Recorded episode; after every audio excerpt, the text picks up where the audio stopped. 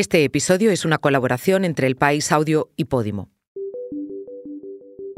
El fuego avanza muy rápido y las condiciones climáticas que hemos tenido tanto el día de ayer como el de hoy han hecho mucho más complicado el combate a los incendios. Gracias.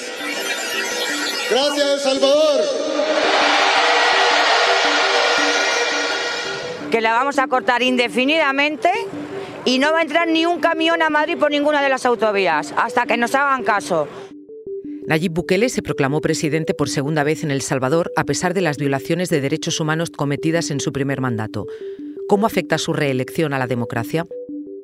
En España, los agricultores iniciaron paros y bloqueos de carreteras para protestar por la situación que vive el campo. ¿Cuáles son sus reclamaciones? Los incendios de Chile han dejado al menos 130 muertos y es ya la peor tragedia del país desde el terremoto de 2010. ¿Qué pasó para que el fuego dejara tantas víctimas? Soy Silvia Cruz La Peña. Hoy, en el país, analizamos los tres temas que han marcado la semana.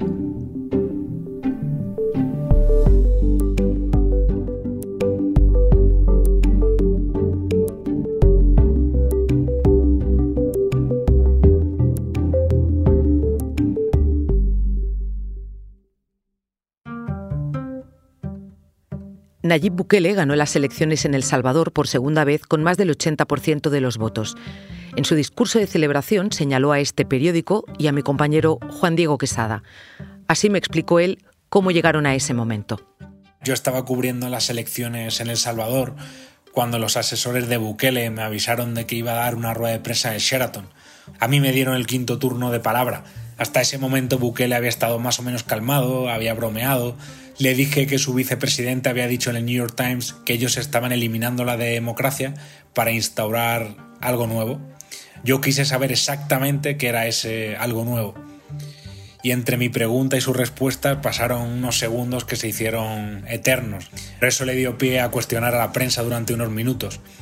Se refirió con nosotros como lo país, un término de las cloacas de Internet, como me dijo Juan Diego, podría haber sido un comentario sin más si no fuera porque desde que Bukele llegó al poder en 2019 ha perseguido a los medios de comunicación que han querido investigar, por ejemplo, la manera en que ha eliminado buena parte de la violencia del Salvador despreciando los derechos humanos.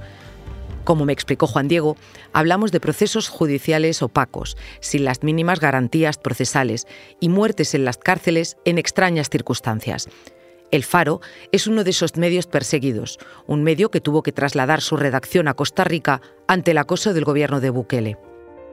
Que el ya presidente electo Nayib Bukele atacara a Juan Diego en una rueda de prensa, me dice él que lo toma como un gaje del oficio. Lo sorprendente y preocupante es que siguiera con el ataque en su discurso de celebración. Salió al balcón presidencial a celebrar lo que había sido una victoria aplastante empezó con un discurso triunfalista y la gente lo aclamaba.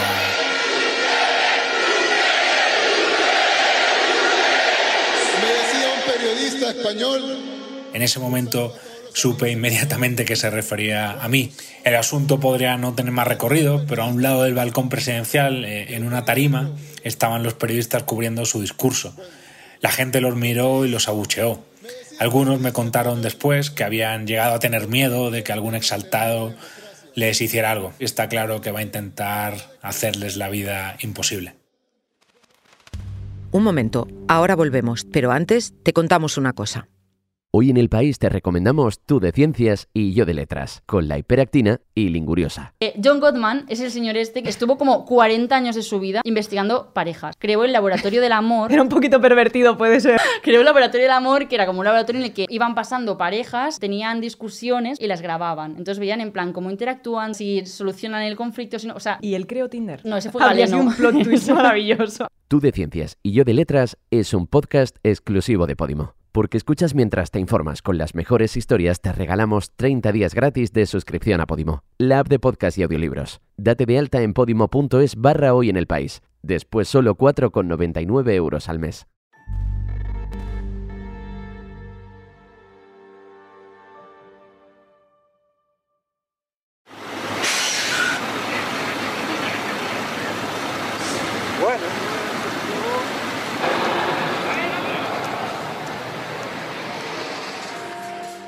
Este ruido de camiones y tractores ha sonado toda la semana en carreteras y accesos de distintas ciudades españolas. El campo ha salido a protestar por las condiciones del sector, pero no lo ha hecho unido. Aparte de las organizaciones sindicales, nuevos grupos organizados por WhatsApp se han manifestado por su cuenta dándole un cariz inesperado a las protestas. Quiénes son ambas partes, qué piden y cómo operan, lo sabe mi compañero de Economía Luis Enrique Velasco. Hola Luis. Hola Silvia, buenos días. Luis, eh, tú has estado cubriendo la información de estas protestas de los agricultores, has estado incluso en esos grupos de WhatsApp, sabes lo que se está moviendo. ¿Cómo explicarías de una manera resumida qué piden los agricultores españoles? Bien, Silvia, podemos concentrar sus peticiones en tres puntos. Por un lado, el campo pide que se flexibilice la política agraria común europea, que es un fondo a los que los agricultores pueden acceder cada año, pero que han, han visto que, que, las exigencias para poder acceder a este capital son más grandes cada, cada vez. Les piden que lleven cuadernos digitales, les piden que dejen un, una parte del terreno sin cultivar, entonces creen que les está, pues, les está afectando a su capacidad de producir y por eso la tildan de una, la, la, excesiva burocracia uh -huh. europea. Por otro lado, también piden que se haga un mayor control de los precios que pagan los distribuidores, es decir, que se ponga más ojo en la ley de cadena alimentaria. Uh -huh. Y en un tercer punto piden que se controle más la entrada de productos desde fuera de la Unión Europea. Esos tres puntos, algunos en común con los agricultores europeos, como vimos, por ejemplo, la semana pasada en este espacio. Cuéntame cómo se están organizando esas protestas, tú que también las has vivido de cerca. Sí, eh, creo que en este momento podemos diferenciar dos grupos claramente. Por un lado están las organizaciones agrarias profesionales que se reunieron con el ministro Planas la semana anterior y que después de esta infructuosa reunión pues decidieron convocar las protestas que empezaron a mediados de esta semana y que se van a extender prácticamente hasta el final de febrero. Estas son organizaciones reconocidas por el gobierno y que manejan un calendario oficial, digamos. Y por otro lado, y ha sido, ha sido la sorpresa de esta, de esta semana, es la aparición de grupos organizados por WhatsApp uh -huh. que han logrado convocatorias prácticamente en todas las provincias del país. Eh, tuve acceso a uno de estos grupos y, y efectivamente están bien organizados, están jerarquizados por provincias, se comunican para, para coordinar dónde van a quedar, qué tipo de consignas van a, van a gritar, van a pedir. Y hay algo importante aquí y es que este segundo grupo, además de las exigencias que, que pide la mayor parte del, del, campo europeo, también demandan que se elimine la Agenda 2030 y, y que, se, y que terminen las subvenciones para los, eh, para los patronales eh, y, y, los sindicatos eh, más tradicionales, porque dicen que no representan los intereses del campo. Entonces, por ahí vemos que son también grupos que ciertamente tienen un, un, un aire político eh, en su reivindicación. ¿Un aire político adscrito a qué partido? A, a, a, las proclamas que ha hecho que ha hecho Vox históricamente, ¿no? En contra de las políticas medioambientales y, y de protección animal. Uh -huh. ¿Y han conseguido algo en estos días de protesta? Ciertamente se han dado se han dado algunos pasos. Recordemos que las protestas se iniciaron en Francia hace ya varias semanas y, y gracias a esta pujanza, pues han conseguido eh, que, en el Parlamento Europeo se ponga en la mesa la posibilidad de retirar las restricciones de, plaguicidas y fitosanitarios que los agricultores dicen pues lastran la actividad en el campo porque estos son necesarios para aumentar la productividad y cuidar, y cuidar los cultivos. Entonces ya está ese debate en, el marco del Consejo Europeo. Por otro lado, a nivel nacional, en España, el presidente Pedro Sánchez también ya ha anunciado que se va a aumentar la vigilancia que se hace a la ley de cadena alimentaria para que ningún agricultor venda pérdidas. El, presidente también anunció que se va a, a intentar que, el, que este apartado que exige a los agricultores tener un mínimo de, de, tierra sin cultivar pues sea menor o que al menos se aplace durante un año. Y por último, y creo que el más importante es que los agricultores han puesto eh, los problemas del campo pues en la conversación diaria de las personas y, creo que eso es, eh, es un, un, logro importante, que ahora nos fijemos en qué está pasando en el campo y, y el futuro que, que afronta si no logran cambios. Sin duda, y más que nos vamos a fijar, has comentado que efectivamente las protestas se van a alargar hasta finales del mes de febrero. Eh, ¿Hay algo ya pensado, organizado? ¿Están improvisando? ¿Qué nos espera o qué vamos a ver ahora eh, en estas protestas?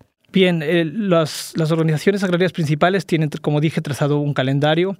De hecho, el, miércoles que viene, van a concentrarse aquí en Madrid, en, en Mercamadrid, que es el centro de distribución logístico más importante que tiene España, y, y, creo que despierta preocupación ¿no? por, por, los efectos que pueda tener esto pues, en, en las cadenas de suministros a supermercados.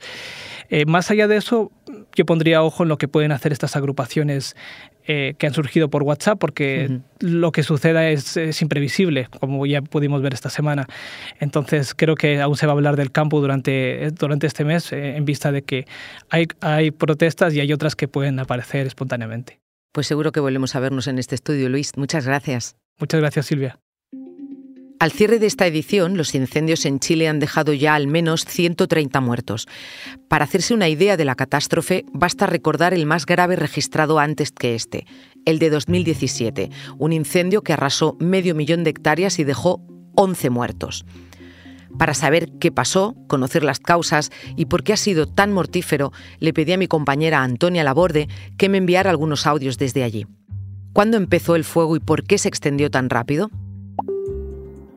El 2 de febrero, cerca de la una de la tarde, en el fondo de las tablas. Esto queda en una reserva natural ubicada a una hora y media de Santiago de Chile hacia el norte. Se identificaron cuatro fuegos simultáneos que rápidamente se esparcieron por los pastizales secos y los bosques. Nosotros aquí estamos en pleno verano, por lo que hacía muchísimo calor, cerca de 30 grados, y además había un fuerte viento que expandió el fuego un tiempo récord.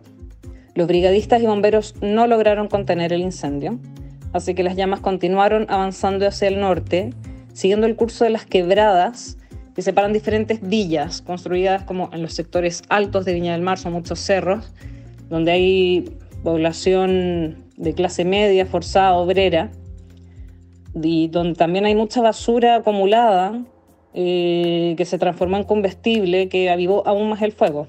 ¿Por qué ha habido tantos fallecidos? Y hasta ahora las razones que han entregado los expertos son multifactoriales. Lo primero ha sido apuntar a las alertas. En casos de emergencia, que Chile está habituado, eh, los habitantes reciben una, una alarma en el teléfono que está incorporada en todos los móviles y proporciona avisos de evacuación en caso de maremoto o eh, de incendios forestales. Y según el presidente Gabriel Boric, eh, en base su trabajo en terreno, que ha visitado la zona, Sí llegaron las alertas, pero por diferentes motivos el fuego iba muy rápido, a más de 10 kilómetros por hora. El presidente encargó una investigación externa a la Unión Europea para recabar los antecedentes a través de un programa satelital de monitoreo de emergencias. Ver si funcionaron, corroborarlo o, en el caso de que no lo hayan hecho, saber exactamente qué pasó. También, por supuesto, con el cambio climático, los incendios en Chile cada vez van en aumento como en intensidad. Yo pude estar en, reporteando en Viña y en las zonas afectadas y me, me, encontraba con muchas razones distintas de por qué había fallecido algún vecino o por qué ellos mismos habían tenido dificultades para sobrevivir a las llamas. Y se repetía bastante casos como que los adultos mayores, por ejemplo, tuvieron dificultades para trasladarse rápidamente, que los coches provocaron cuellos de botella porque estos son cerros con caminos muy estrechos, entonces todos salieron rápidamente y llegó un momento en que ya no podían avanzar. Mucha gente falleció dentro de su coche. Y a unos les llegó la alerta apenas un minuto antes de que el fuego los abrazara y otros, y esto de verdad que lo escuchamos bastante, volvieron a rescatar a sus mascotas y, cuando las rescataron eh, perdieron la vida. Se ha dicho que el fuego fue provocado. ¿Qué línea de investigación sigue el gobierno? La, la, teoría de la intencionalidad, que todavía no ha sido corroborada, confirmada, no ha habido ningún detenido. El gobierno de, de Gabriel Boric ha sido más cauto que otras autoridades vinculadas a los incendios en, en dar por hecho que, que esto fue así.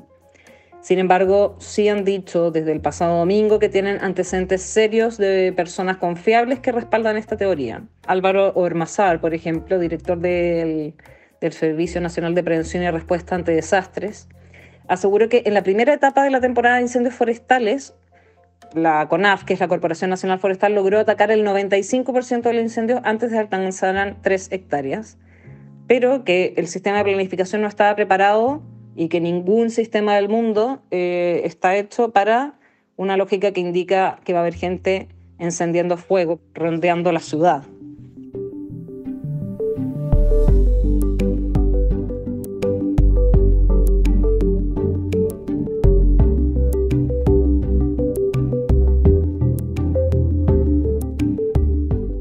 Este episodio lo ha grabado Nacho Taboada. El diseño es de Camilo Iriarte. La edición es de Bárbara Ayuso. Yo soy Silvia Cruz La Peña y he realizado y dirigido este episodio de hoy en el país edición fin de semana. Mañana volvemos con más historias. Gracias por escuchar.